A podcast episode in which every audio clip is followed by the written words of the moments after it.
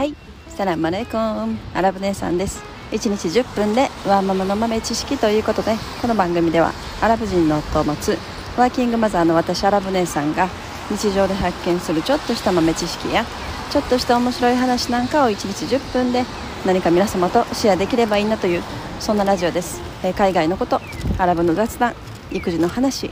マヤ歴の話宇宙の話仮想通貨の話 Web3 の話、えー、そんなことをメインに発信しておりますということで、えー、きちょっと昨日おとといはもうなんかバタバタしすぎてやっぱ週末週末はあの動けない動けないというかいろいろできなくなりますね。あの母親はね。私はもう母親なのでもう子供たちがお休みになるとやっぱり自分のことがなかなかできなくなる。ね、もう本当世の中のお母さん皆さんそんな感じなのかなと、まあ、お母さんだけじゃなくてねお父さんも同じような感じかなと思います。はい、えー、ということで、あのー、前回ビットコインの、ね、NFT について、まあ、オーディナルズ、えーまあ、ビットコインインスクリプションと呼ばれているものですね、まあ、それがちょっと本当この2週間ぐらいですよね。ぐらい前から、えーすごい、まあ、海外の、ま、インフルエンサーの方とか、まあ、ビットコイナーと呼ばれるすごいビットコインの信奉者の方とかねすごいいろんなあの発信をされててそういうところから私は情報を得ているわけですけれどももうなんかたったの2週間でそのこんなにも最初そのなんだろうそのオーディナルズが出てきた時でもそんななんだろう今のイーサリアムの NFT とかみたいに普通に、まあ、それでも簡単に買えるようなものじゃないかもしれないけれどもあのまあまあで買う場所があってでそのウォレットがあってありますけど、えこのビットコインのやつの場合はもう本当そんなものも全然ない状態だったみたいでだもうほんまのなんですかね。いわゆるあのエンジニアさんとか、まあ、プログラマーの方たちが本当にあのもうコードの上でやり取りしているようなものだったんだと思うんですね。それがこの2週間で、えー、まあ、普通の人普通の人っていうのもあれですけど、まあ、私たちが、えー、こう見たり見やすくなったりとか、まあ、それがあのそのビットコインの NFT を受け取れるような、えー、ウォレットが出来上がってきたりとかちょっと今階段登ったんで。息が切れて。ね、まあ、なんかそういうものが本当にこの2週間で一気に出てきた。すごいなと。本当すごいなと思ってます。だから、まあ、まだまだ扱いにくいというか、ね、そんな感じですけど。まだまだいろいろ出てくるだろうし今出てきてるまあサービス。ツールとかにさらなる使いやすいものが装備されて、まあ、面白いことになってくるんじゃないかなと思ってます。はいまあ、なんか私基本的に結構ビットコインの思想というかなんかそういうところものすごく惹かれてるのでそれですごく今回のね、えー、ビットコインのインスクリプションについてもすごい興味を持ってるっていうところがあるんですけどえー、っとであと今日はその今日話したかったことは土曜日にマリオゲームの音楽の、えー、衝撃の事実を朝の、えー、米粒モーニングのスペースでちょっとお話しして あの結構面白かったんでそれをこちらのラジオでも、えー、シェアしたいなと思ってます。であともう一個面白いのがなんか最近あの神戸神戸の市役所の職員さんと,、えーと、東京かな？東京の、まあ、NFT 関連の、え、会社とか、まあ、そういう、え、クリエイターさんの方とかが一緒に組んで、えー、神戸のコミュニティを Discord で立ち上げられてなんかすごい面白いことになってるっていうのを今頃知ったっていう。まあなんか多分始まったのももうこの最近今月ぐらい、まあ、話は前から、ね、詰められてたのかもしれないけれども。まあ、出てきたのは本当ツイッターとかねそういうのも解説されたの多分この先週とかそんなんだと思うんですけど、まあ、なんか私こんなにも この Web3 界隈にいる人が身の回りにいたのかっていうことに驚いて、まあ、この話はまた別の回でしたいと思いますけれども、えー、今日はマリオの話をしたいと思います、えー、神戸は坂道が多すぎて、えー、散歩しながら快適に喋れない。はい。で今日はマリオのサウンド、え、皆さんマリオのマリオゲームの音楽ちょっと口ずさんでみてって言われたらちょっと口ずさんでみてもらえます？わかります？マリオゲームの音楽。ててんてんててんてんてん。わかります？もうこれこれ絶対頭の中に焼き付いてるじゃないですか。これはおそらく日本だけじゃなくて世界中の子どもたち、えー、子どもたちだけじゃなくて今私たちと同年代の人とかね、もう今大人になってる方でも昔遊んでたゲームから「ててんてんててんてんてんてんてんてん」でもこの音楽頭の中から離れないじゃないですか。でこの音楽え作った人ってもちろん日本人やと思ってますよね。私も思ってるし。だってマリオゲームって日本から作られたものだし。でマリオゲームはまあ、任天任天堂から出てきた任天堂は日本の会社、えー、京都に本社がありますね。なのでおそらく、えー、当時1980年代ですね。マリオのゲームの初代が出来上がった時、まあ、その当時に任天堂の会社に勤めてた、えー、ゲームの音楽担当の方がそのサウンドを作られたんだろうとみんなが世界中が日本人の全員が多分思ってるでおそらくそれを作った人は、まあ、すごい名誉ですよね、まあ、この何年も崇められてというか。だってあのあのマリオゲームあの音楽がなかったら多分全然別物になってると思うんですよね。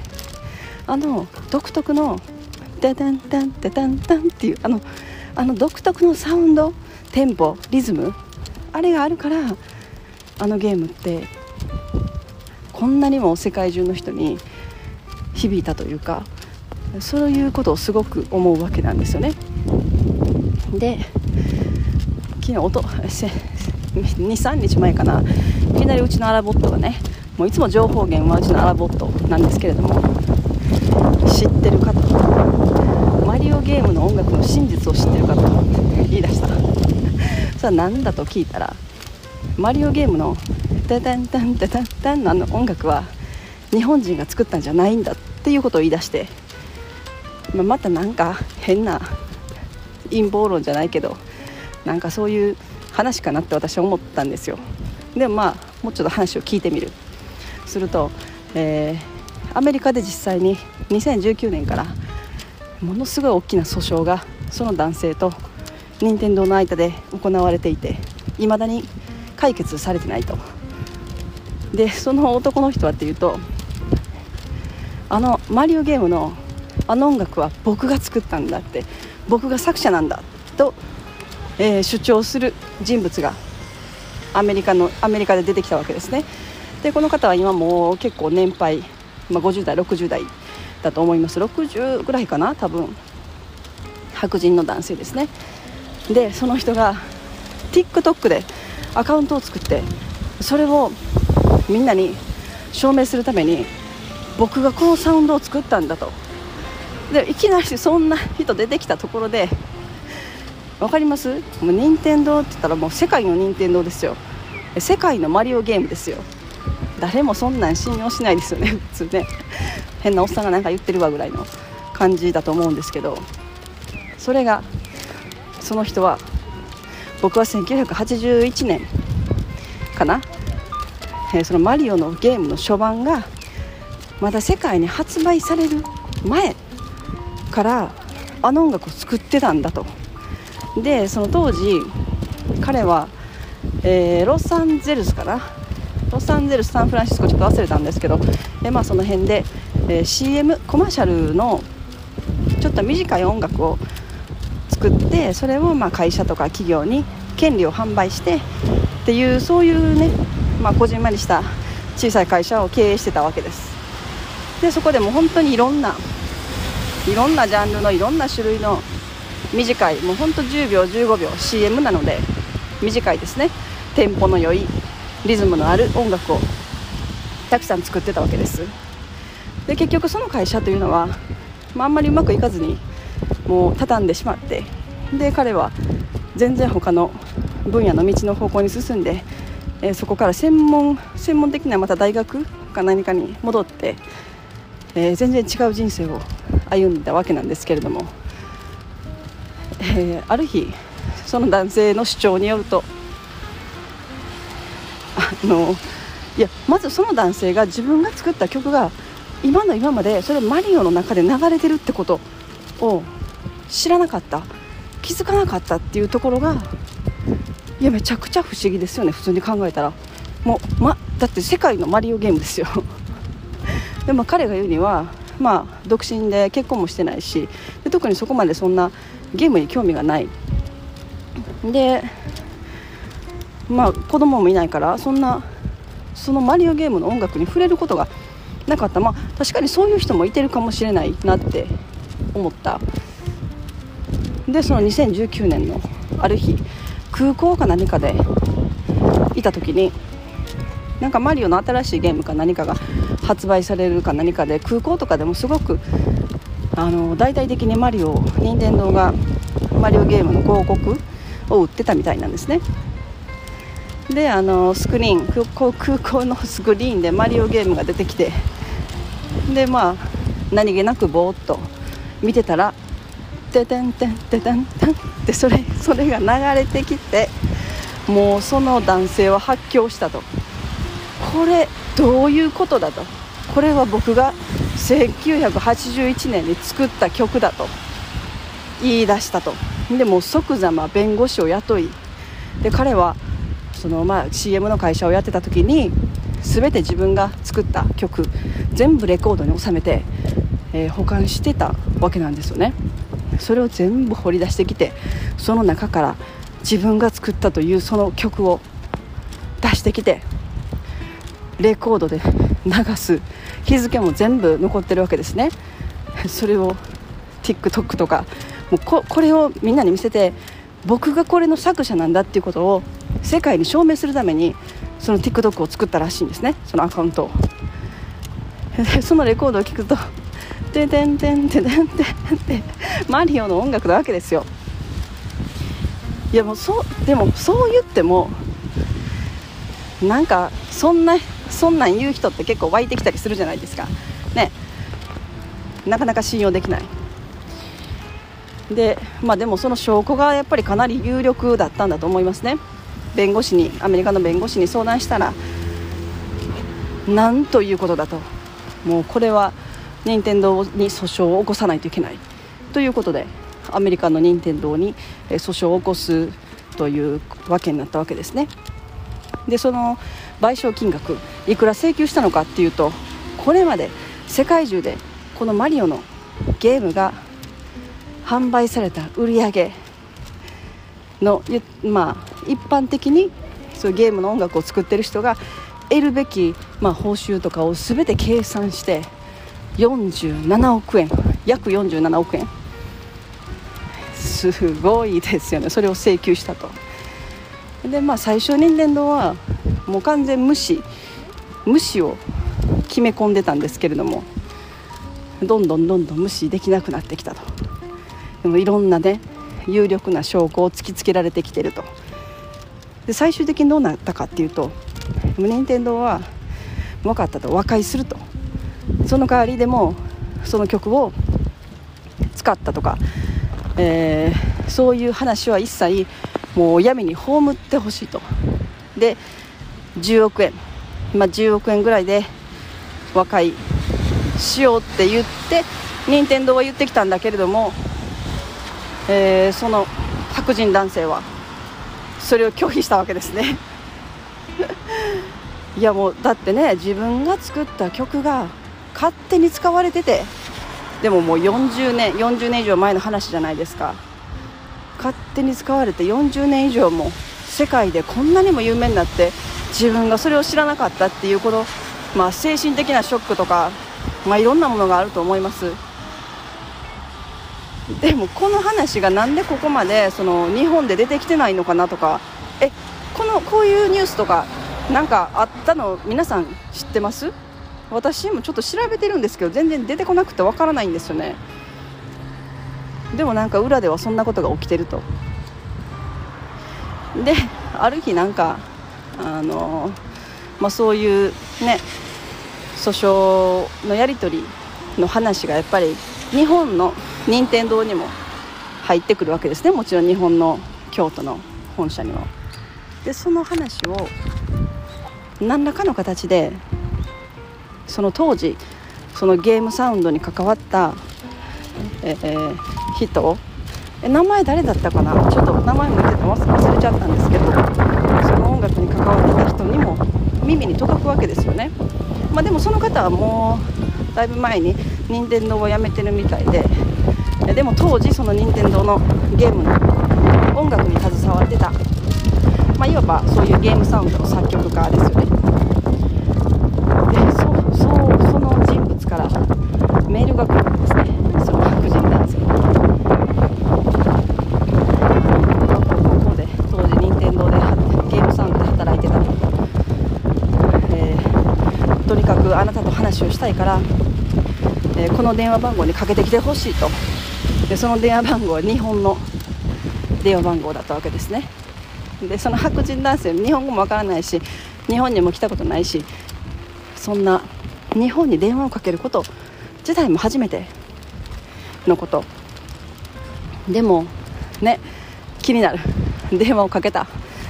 そしたら本当に片言のねちょっと片言の英語をしゃべるような日本人が出てきて、えー、もう本当に自分がしゃべる内容を英語に訳したものを紙に書いて多分用意してたような雰囲気でその紙に書かれた英語みたいなのをもうちょっと棒読み的な感じでそのね、まあ、ちょっと高齢の男性読んでたと。でその内容は実はって 実は。実は当時そのゲームサウンドに関わってて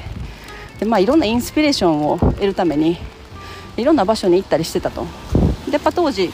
音楽の発祥地は、まあ、発祥地というかそういう人気のポップな音楽とか、まあ、ゲームの音楽とかやっぱ新しいものはほとんどロサンゼルスとかからね来てたような時代です。で当時あのあの当時にロサンゼルスに行ってたと。で僕はいろんなものを見たり聞いたりしてインスピレーションを得ていたんだけれどもそこで、えー、CM の会社を見つけたと。でそこに足を運んだ、まあ、でも当時は多分任天堂も本当の今でいうスタートアップ的な感じで人数も少ないしもう本当小さい会社で、まあ、これからどうしようかっていう感じだったんだと思います。でまあそのマリオのゲームをね出すにあたって、まあ、音楽を探してた。でまあおそらくその音楽の権利を買うのも、まあ、ものすごく高い値段だったのかもしれない。アメリカでね。でその CM の会社でいろんなサンプルを聞かせてもらったみたいで僕はいろんなサンプルをそこで聞かせてもらったんだと。でそのいろんな聞いてるうちに一つ「ててんてんてたんたん」っていうその今使われてるマリオの音楽が流れてきてもうこれだってもうその時頭の中にピーンときたみたいなんですねその人。もう即ざまもうそそれね権利契約するとかそういうの一切なく即座ま日本に帰ってその音を再現して、えー、作ったんだと、まあ、そういう内容だったと。その電話の内容がね。でいやでも考えたらすごいいいですよね。まあ確かにそのどこどこまでどこまでの音楽が使われてたのかっていうのが定かじゃないんですけどおそらく「テテンタンタタンタンタンタンタンタンタンタンタンタタンタタンタタンタタタタンタタタタタタタタタタタタタタまあそれここの辺ぐらいまで多分10秒10秒ぐらいじゃないかなっていう感じでまあもうそれ電話かかってきたらもうそれもものすごい有力な証拠になったわけじゃないですか、えー、電話番号も、えー、かけてきた人全部通話履歴出してそれも裁判所に提出するわけですね。その人を自分がやったと自分がそれをその音楽を実は真似したコピーしたっていうこと言えないわけですねその日本人も。だからいや多分それを僕やったかもしれないと。でも多分その人は当時そんなマリオがこんな世界中に知れ渡るようなものになるなんて想像もしなかったと思うんですよねでもそうなってしまってもう多分後に引けない状態になっちゃったんだろうなってでずっとまあこの何十年心残りというかなんかその心になんか残ってるわだかまりがあったのかなっていうなんか雰囲気もすごく受けましたね私は。で結局どうなったのかっていうと、まあ、次その裁判所で、まあ、争うにわたって、まあ、任天堂はもうそういう証拠とか全部見た上で分かったと。じゃあその請求されてる47億の賠償金全額、えー、払うからもう和解しようと。なのでこの話は一切闇に葬ってほしいっていう形でのなんかあの終わり方にしたかったんだけれども彼はそれはもうやっぱ納得できなかったみたいでもうお金だがどうとかいう問題じゃなくなってきたわけですね。もう名誉の問題ですよね。だ自分の名誉自分がそれを作ったっていうことを全世界に謝罪となんかまあ謝罪っていう形で全世界の人に分かるように公開するっていう約束をするまで僕はそんな47億も何も受け取らないというふうにそのアメリカの白人男性は言った。で今2023年裁判はまだ続いてると。まあそんな話をうちのアラボットはしてきた。私はその話にのめり込むように聞いてましたね。面白すぎて。えだってもうなんかそんなそんななんだろう。そんな作り話みたいな話あるかなって。いやそんなこんだけマリオが世界的に有名になってるのに今の今までその人にその音が耳に入ってなかったっていう奇跡奇跡っていうのかな。なんかこう人生って面白いなって運命とかまあいろんな糸の糸の掛け違いっていうんですか。もうほんの一瞬のこの糸の掛け違いでこう人生がすごく変わったりするんだなっていうのをその話を聞いてすごく思った。っていう今日はそんな話なんです。いやどう思います？その人の人生間違いなく違うものだったと思いますね。もし当時そのゲームサウンドを作った人がロサンゼルスでその音を聞いた時にあじゃあこれをうちで使いたいからでその権利を買わせてほしいとか、まあ、そういうふうな形で正式にお金を払って買ってたらおそらく、えー、その人は会社を潰してなかっただろうし、ね、もしもちろんいろんなところから依頼が来てすごい大企業になってたかもしれない。それは分からないですけどでもはたまたもしかしたらそれでその音楽を日本に持って帰ってきてマリオのゲームに使ったところでもしかしたらなんかちょっと何かの何かの糸の掛け違いでマリオが今こんなにも世界のマリオになってなかったかもしれない。だからなんか全ては全部つながってるというか一つ一つが絶妙のタイミングとなんかチャンスとなんか全てが入り混じってるんだなっていうのをこのストーリーを聞いて私はすごく思ったという、えー、今日はそんな話でした、えー、もうペラペラペラペラ喋ったらもう30分ぐらいになりますので今日はこの辺にしたいと思います。また皆さんの、え感想を教えていただけたら嬉しいです。はい。本日も皆様のちょっとした豆知識聞こえておりますでしょうか。本日も最後までお聴きいただきありがとうございました。それでは皆様インシャアラ人生はなるようになるしなんとかなるということで今日も一日楽しくお過ごしください。それではマスラーマー。